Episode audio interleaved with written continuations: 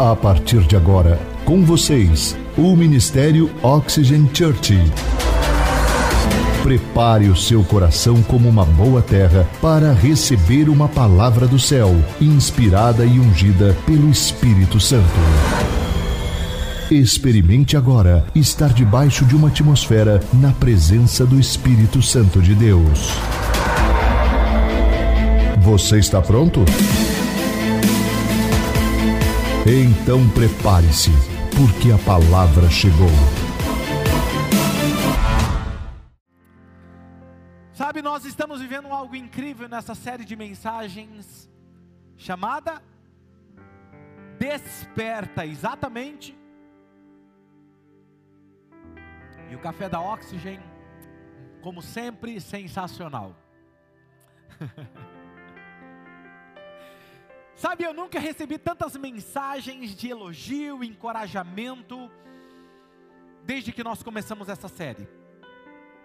E nós estamos vendo e nós estamos falando de pessoas sendo realmente transformadas. Transformadas. E nós terminamos a primeira temporada, eu disse para vocês que essa série ela iria demorar alguns meses, mas nós iríamos trabalhar por temporadas e cada domingo um capítulo. E nós encerramos a primeira temporada que era identidade e destino, onde trabalhava a nossa identidade como filhos de Deus. E hoje nós estamos começando a nossa segunda temporada que tem a ver com o que? Alguém lembra? O segredo de Jesus. Nós vamos trabalhar nessas próximas semanas sobre o segredo de Jesus. E eu quero percorrer com vocês nos próximos domingos pelas ruas de Jerusalém nas próximas semanas. Nós queremos entrar em alguns jardins, nós queremos entrar em algumas casas, nós queremos entrar em alguns desertos e nós queremos percorrer algumas ruas, algumas vielas, fazer algumas viagens com Jesus e aprender com a personalidade de Jesus. E eu quero fazer um convite muito especial para aqueles que estão em casa e para aqueles que estão aqui comigo presencial. Quem topa um desafio de começando amanhã, pode começar hoje também se você quiser, a ler o livro, o Evangelho de São João. Quem aqui topa esse desafio? Você que está aí presencial, levanta sua mão bem alto. Isso, muito bom. E você que está online, digite aqui no chat, eu topo. Exatamente.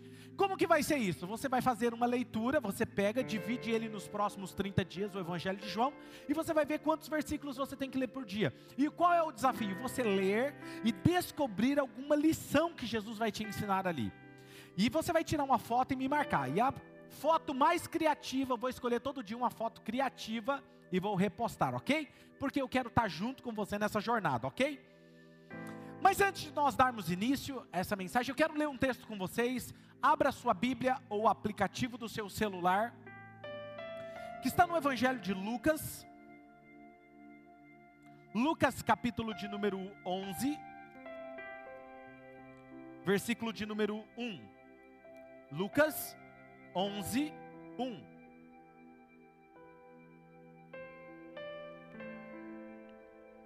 Diz assim: Certo dia, Jesus estava orando em determinado lugar, e tendo terminado, um dos seus discípulos lhes disse: Senhor, ensina-nos a orar, como João ensinou aos discípulos dele.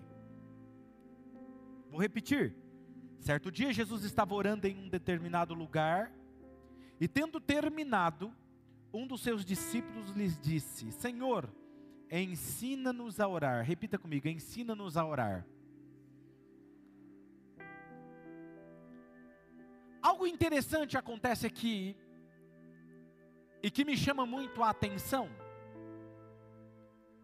Porque nós não estamos falando aqui daqueles que seguiam Jesus por ouvir falar. Nós não estamos falando aqui da multidão nem de um espectador que gostava de Jesus. Nós estamos falando aqui do discípulo de Jesus. E ele também, eu cheguei à conclusão de que ele não era qualquer discípulo. Discípulo, O significado da palavra discípulo significa imitador, aprendiz. Ele não era qualquer discípulo. Pastor, por que, que você diz que ele não era qualquer discípulo? Porque Jesus estava orando. E muito provavelmente Jesus orava em um lugar privado, que nem todos os discípulos sabiam, mas esse sabia. E ele estava esperando Jesus terminar. E quando Jesus terminou, ele abordou Jesus e disse: Jesus, ensina-nos a orar, como os discípulos de João ensinaram os discípulos dele. Então nós estamos falando de um discípulo próximo a Jesus. Veja que ele poderia ter pedido qualquer coisa para Jesus. Ele poderia ter pedido para Jesus, por exemplo, Senhor, Jesus me ensina a ensinar com tanta eloquência como o Senhor ensina, usando parábolas, histórias dinâmicas, falar de forma tão fácil e clara. Ele poderia ter pedido, por exemplo, para Jesus: Jesus, nos ensine a curar as pessoas, porque se nós curarmos as pessoas, as pessoas vão parar para me ouvir. Ele poderia ter pedido: Jesus, nos ensine a controlar as nossas emoções, nos ensine a controlar as nossas emoções e administrar o nosso tempo como o Senhor faz. Jesus, me ensine a controlar a natureza, a controlar a água, a falar com a árvore e ela me obedecer. Me ensine a multiplicar os pães e os peixes de forma miraculosa. Se eu fizer isso, eles vão parar para me ouvir. Jesus me ensine a liderar multidões como o Senhor. Ele poderia ter pedido tantas coisas, mas na oportunidade que ele tem, ele disse: Jesus, me ensine a orar. Ele poderia ter dito: Senhor, me ensine a acreditar nos improváveis. Não, não, não. Ele disse: Senhor, me ensine a orar. E para mim isso me chamou a atenção, por quê? Porque depois que você descobre a sua identidade, o seu destino como filho de Deus, e que ninguém ou nada pode mudar isso, a próxima coisa que você tem que aprender é que os céus podem se manifestar aqui e agora, e o ponto de contato entre o céu e a terra é a oração. Depois que eu aprendo que eu sou filho e que ninguém pode mudar essa verdade, eu preciso aprender a orar da maneira correta. Eu preciso entender que essa natureza divina que vive em mim precisa se manifestar e trazer o reino de Deus aqui e agora, é através da oração. Sabe? E esse discípulo sabia que o segredo de Jesus, a chave do ministério de Jesus, estava no tempo que ele passava com o Pai.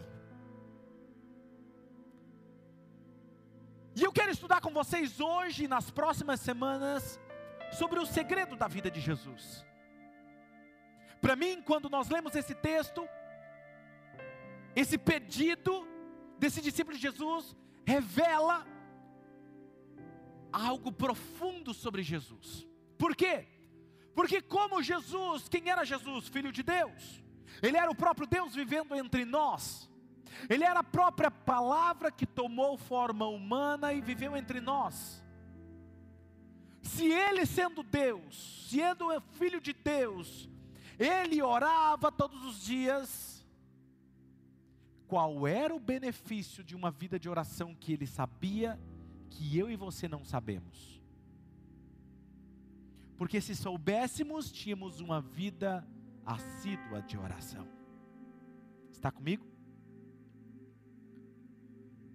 Vamos, por exemplo, dar uma olhada em Marcos capítulo 1, versículo 35. Vamos olhar se isso era um hábito na vida de Jesus. Marcos 1, 35 diz: De madrugada, diga comigo, de madrugada. Por que, que todo mundo fala assim? De madrugada muito bom, é de madrugada. De madrugada, quando ainda estava escuro, Jesus levantou-se, saiu de casa e foi para um lugar deserto, onde ele ficou orando. Olha agora o próximo texto de Lucas, capítulo 5, versículo 16. Ele, porém, olha isso. Mas Jesus retirava-se para lugares solitários e orava. Lucas 6, 12. Olha o que diz. Num daqueles dias Jesus saiu para o monte a fim do quê? De conversar. Colocar o papo em dia. A fim de orar. E ali ele passou a noite orando a Deus. Jesus, escuta isso, Jesus, sendo filho de Deus, andando entre nós, ele precisava orar. Por que ele orava? Jesus, sendo a própria palavra do Deus vivo em forma humana, ele orava todos os dias e não orava pouco. Por que, que nós nos arriscamos a viver uma vida sem oração?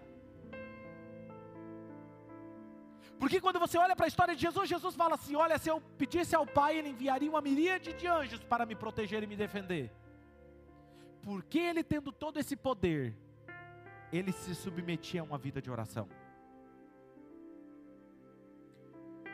Agora veja, quando eu olho para a vida de Jesus, qual é o que existe na oração, quais são os benefícios da oração na vida do ser humano?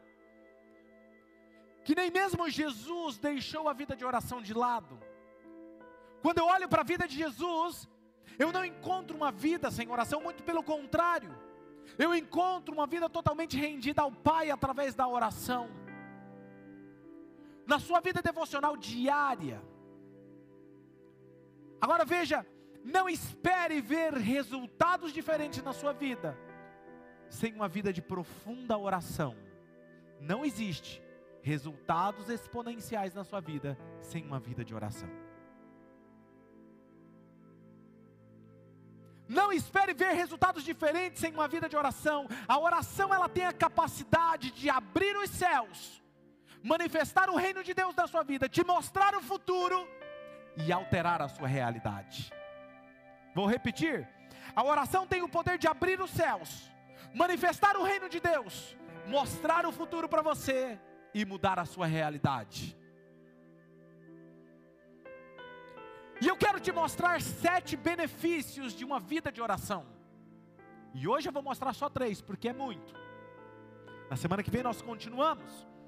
E o primeiro benefício de uma vida de oração é que na oração eu sou transformado. 2 Coríntios capítulo 3, versículo 18, olha o que diz: contemplamos a glória do Senhor. Segundo a sua imagem, nós estamos sendo transformados. Diga comigo, transformados. Com glória cada vez maior, a qual vem do Senhor, que é o Espírito. A oração é a ferramenta mais eficaz para transformar a vida de qualquer ser humano. E eu não conheço outra fórmula mais eficaz do que essa. Não conheço. É na oração que eu enxergo o meu estado, quem eu sou, como eu estou, e eu me permito ser tocado por aquele que me criou e ser moldado com ele a sua imagem. Porque a oração é uma atitude de rendição. A oração é quando eu estou exposto diante da presença dEle. E ali eu não luto comigo mesmo, eu permito que Ele me transforme. Está comigo?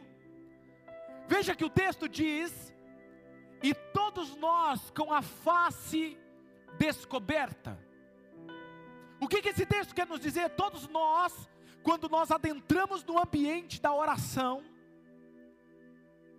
nós ali não fingimos quem somos não tem como usarmos máscaras que inibem a perspectiva de Deus sobre nós.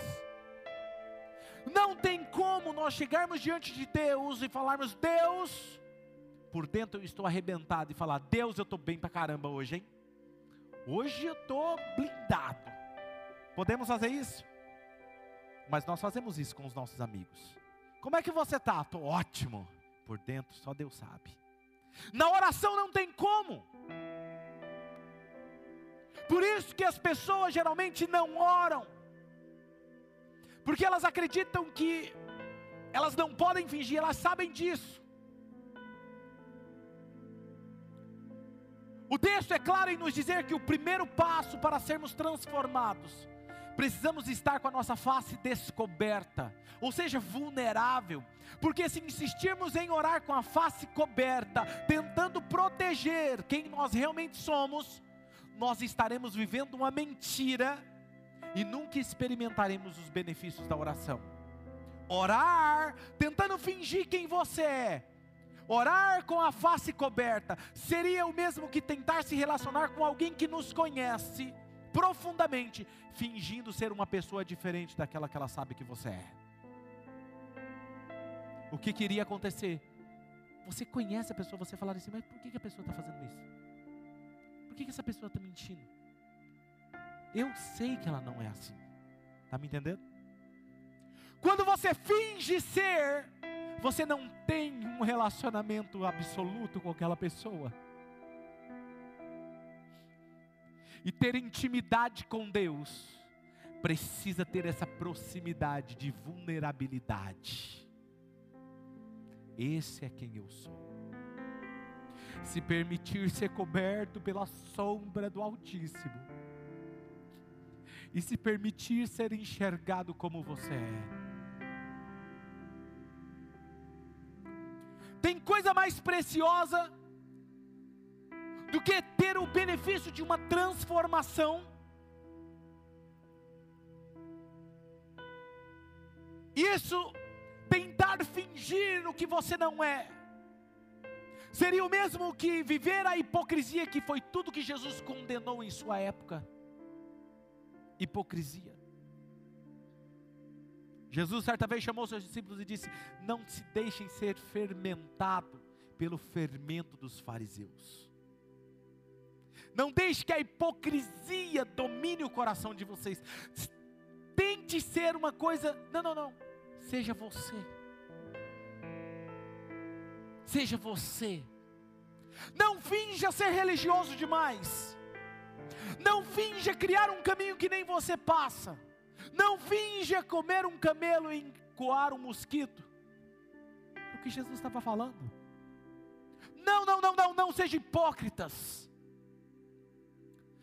A coisa mais preciosa é encontrar a solução para as nossas vidas, para as nossas crises interiores, solução para a nossa fragilidade emocional, solução para os nossos casamentos, para os nossos relacionamentos, soluções para o nosso trabalho, soluções para as nossas empresas, soluções espirituais, soluções para os nossos pecados, soluções para os nossos vícios, solução e ter o benefício de ser transformado. E aquilo que era um ponto mais frágil torna o seu ponto mais forte. Conheço pessoas que tinham a fragilidade do vício e que um dia se permitiu ser tocado pelo Espírito Santo e como um vaso quebrado se tornou um vaso novo. Conheci pessoas que tinham problemas no casamento, que se permitiram ser transformados pela presença de Deus e hoje são novas pessoas. Porque o poder não está neles mesmos. O poder é aquele que habita em nós. E quando eu permito que essa natureza, exposta a essa natureza, eu seja alterado. É quando eu me permito estar perto do fogo como uma peça de metal. Impossível uma peça de metal não se aquecer, não se aquecer e se transformar na mesma cor da brasa. Deixa eu falar algo para você. Se nós quisermos um relacionamento com Deus, onde eu me aqueço perto do fogo hoje e fico alguns dias longe do fogo e querer manter a mesma aparência que o fogo, não tem como. Você só permanece com a mesma cor do fogo estando perto do fogo. Todos os dias. Quem está me entendendo? Presença dele está real aqui, não é? Gostoso demais. O que eu estou ensinando aqui para vocês hoje é a chave da transformação. O primeiro passo para a transformação é a sua vulnerabilidade, a chave para experimentar, experimentar algo verdadeiro, genuíno e profundo da parte de Deus. Entre você e Ele, quando você se expõe a Ele. Adão e Eva, o que aconteceu quando eles pecaram? Se esconderam. O que que Zaqueu fez? Se escondeu na figueira. Jonas fugiu. Com as minhas limitações e minhas fragilidades, eu me aproximo dele. E eu tenho diante dele um advogado justo e fiel para me perdoar dos meus pecados e me dar acesso livre ao Pai. Por quê? Porque eu sou transformado, é ali que eu sou transformado, e aquilo que não tem solução passa a ter solução. O texto continua dizendo: Nós contemplamos, contemplamos a glória do Senhor, segundo a Sua imagem, nós estamos sendo transformados. Escute o que eu estou falando, é na oração que nós enxergamos a imagem ideal do Pai. E quando eu contemplo a imagem perfeita do Pai, eu sou transformado em uma nova pessoa. Escute, uma criança que tem o mesmo DNA do pai, mas ela é criada longe do pai, ela não tem o mesmo comportamento do pai. Mas quanto mais tempo esse filho passa perto do pai, mais parecido ele se torna com o pai. Com quem que você quer ser parecido? Com quem você tem passado mais tempo? Com quem você tem refletido a imagem? Quando você ora, você tem a capacidade de enxergar com os olhos da fé. E quando isso acontece, nós com o coração rendido a Deus, nós permitimos que a ação do Espírito Santo imprima em nós a nova imagem de Jesus Cristo. Somos transformados na sua imagem. Romanos capítulo 8, versículo 16 diz: O próprio Espírito testemunha ao nosso espírito que somos filhos de Deus. Na oração ele firma a nossa identidade. E aqui está a chave da transformação, aquela pequena imagem gerada em nosso espírito começa a tomar forma, massa e se torna realidade. O interno muda o externo. A palavra glória aqui significa natureza, a sua própria natureza a natureza de Deus, somos transformados nessa nova natureza de Deus que vem do próprio Deus. Olha o que o texto diz: que é forjada em nós pelo Espírito, o Senhor. Segundo benefício da oração, na oração eu sei quem eu sou. Eu sei quem eu sou. Quando Jesus foi ensinar os seus discípulos a orarem, a primeira coisa que saiu da sua boca, qual foi? Quando vocês forem orar, orem assim: Pai nosso. Eu sei quem eu sou quando eu for orar. Eu sou filho. Está me entendendo? Eu sou filho. E é na oração que a minha identidade é firmada. Não terá uma só vez que você vai se conectar com Deus em oração, que o próprio Deus não vai fazer questão de você se lembrar e saber: você é filho. E se você é filho, você tem identidade. Se você tem, se você tem identidade, você tem a natureza dele. Você não é órfão e você nunca estará sozinho. Olha o que diz o texto. João 14, 18 diz: Não os deixarei órfãos. Eu voltarei para vocês. Olha o próximo texto. João 14, 23, respondeu Jesus: Se alguém me ama, ele obedecerá a minha palavra, e o meu Pai o amará. Nós viremos a ele e faremos o que? Morada nele. Deixa eu falar algo para você que o Espírito Santo me disse para falar para você enquanto eu estava preparando essa mensagem. Ainda que você se sinta perdido algum dia na sua jornada, nunca se perca na dor ou no caminho. Nunca se esconda de mim, pois todas as vezes que você precisar me encontrar, eu estarei lá de braços abertos para sarar as suas feridas, mostrar o caminho de volta para casa e te dizer: Você é meu filho e você não está sozinho. Tem alguns momentos que a nossa vida é bombardeada por uma tempestade. Parece que as coisas começam a conspirar contra você. Parece que tudo que acontece é para ferir os nossos sentimentos. Mas deixa eu te falar uma coisa: que Jesus está falando hoje para você. Você não está sozinho. Eu te mostro o caminho de volta para casa. Você é meu filho. Uou! Sabe? Tudo que o inimigo vai tentar fazer com você é fazer você esquecer, você se perder no meio da jornada. E se ele conseguir fazer isso, você, fazer você esquecer que você é filho, ele vai conseguir fazer com você o que ele fez lá no jardim do Éden.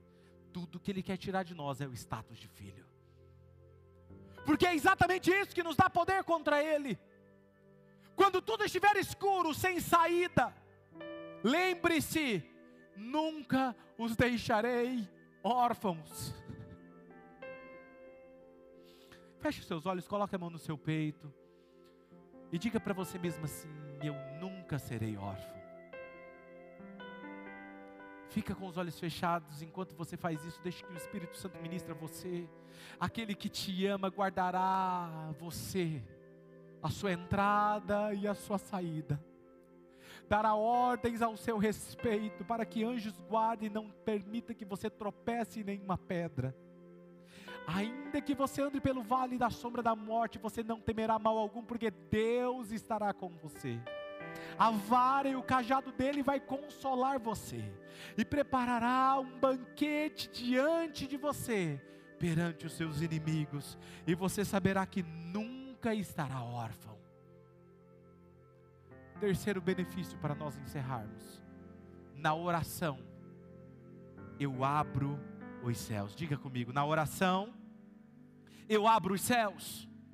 Lucas capítulo 11, versículo 2 diz: E ele lhes disse: Quando vocês orarem, digam assim: Pai nosso, Pai nosso, santificado seja o teu nome, venha o teu reino. A oração é o ponto de conexão da terra e o céu. Quando você tem uma vida de oração, a sua vida se torna a extensão do céu aqui na terra. E quando você é a extensão do céu aqui na terra, você pode desfrutar do paraíso, porque o paraíso é possível quando nós temos acesso a ele por meio da oração. Por quê, pastor? Tudo que o homem pode alcançar já foi dado a ele por favor da graça, mediante Jesus. Então nós podemos viver uma vida abundante, cheia de vigor, não pelo nosso merecimento, mas isso só é possível pelo poder da graça agindo em nós. E isso só é possível quando eu tenho acesso a Deus através da oração.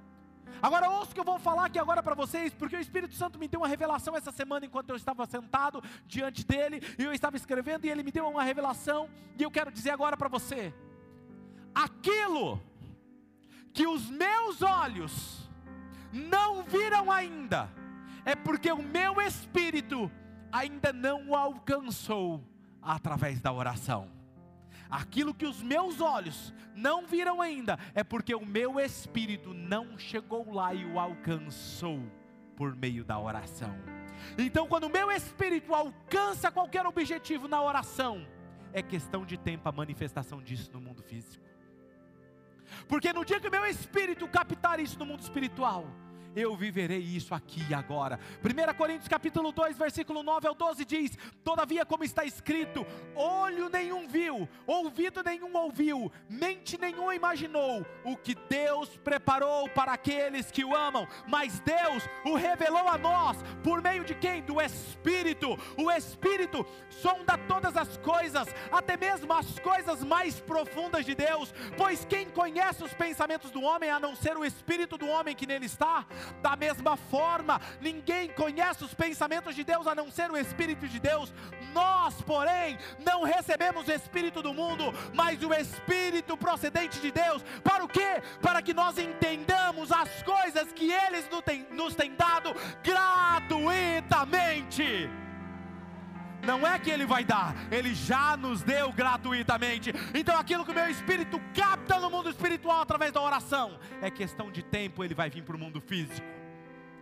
O que você está esperando nas próximas semanas? O que você está esperando hoje? Qual é a resposta que você está buscando? Qual é a realidade que você quer mudar na sua vida? Qual é? Vá pelo caminho da oração e a existência virá desse milagre. Eu quero finalizar dizendo: quando alguém que conhece esse caminho da oração trilha por ele, você não sabe dizer se essa pessoa está andando perto do céu ou se o céu está andando perto dessa pessoa. Sabe por quê? Porque os sinais sempre serão evidentes na vida dele ou dela. Olha um exemplo na vida de Jesus. Mateus capítulo 3, versículo 16 e 17. Assim que Jesus foi batizado, saiu da água, naquele momento o céu o quê? O céu o quê?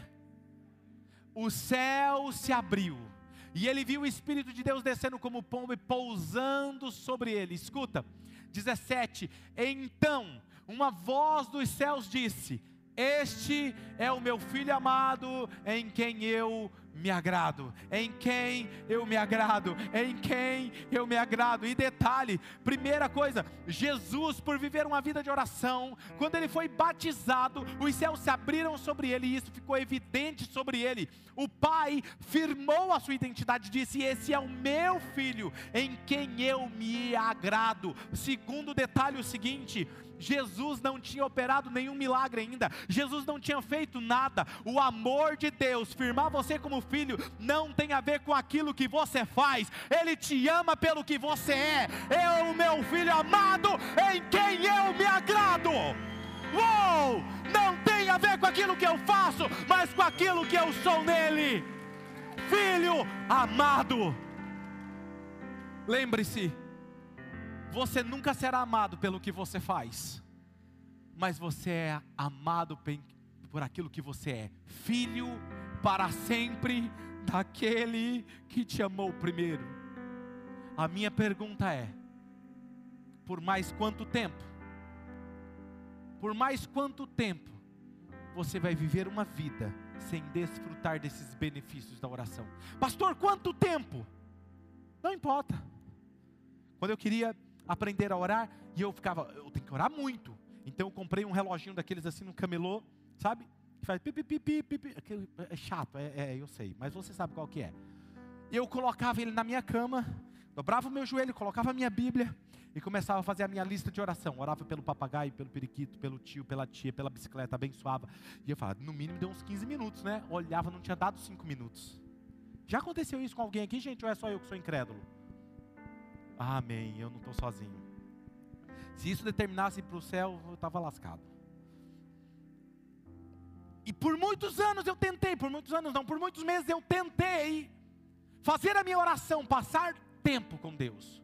Aí um dia eu entendi, se é um relacionamento, tem que ser aos poucos. E eu fui lá, tirei o relógio.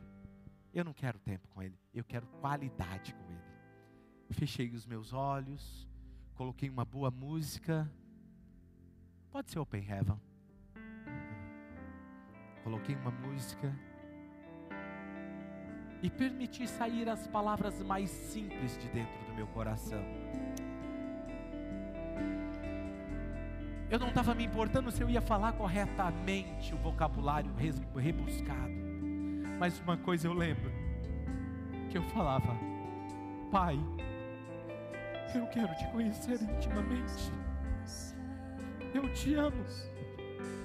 E eu quero desfrutar a chegar a um ponto de passar horas e horas contigo e lutar para ir e ficar aqui. E foi quando eu descobri que aquilo vem a presença dele cobria. Comecei a desfrutar desses benefícios até chegar ao ponto de eu precisava sair para o trabalho. E eu falava, Deus, como eu queria ficar aqui mais. E ele falou, levanta mais cedo. E eu comecei a levantar às 5 da manhã. E aí eu falava, meu Deus, ninguém ora às 5 da manhã, eu vou orar às 5 da manhã. E comecei a buscar a Deus 5 horas da manhã. Por muitos anos eu busquei assim. Até que esse ano eu falei assim: eu preciso de mais tempo com Ele. Não está sendo suficiente, a minha carga horária tem me puxado profissionalmente. Vou levantar 3h50 da manhã. Durmo cedo, mas 10 para as 4 da manhã. Seu pastor está de pé. Por quê? Porque eu amo Ele. Não é mais um peso. Eu amo a Sua doce presença e poder adorar a Ele com essa canção.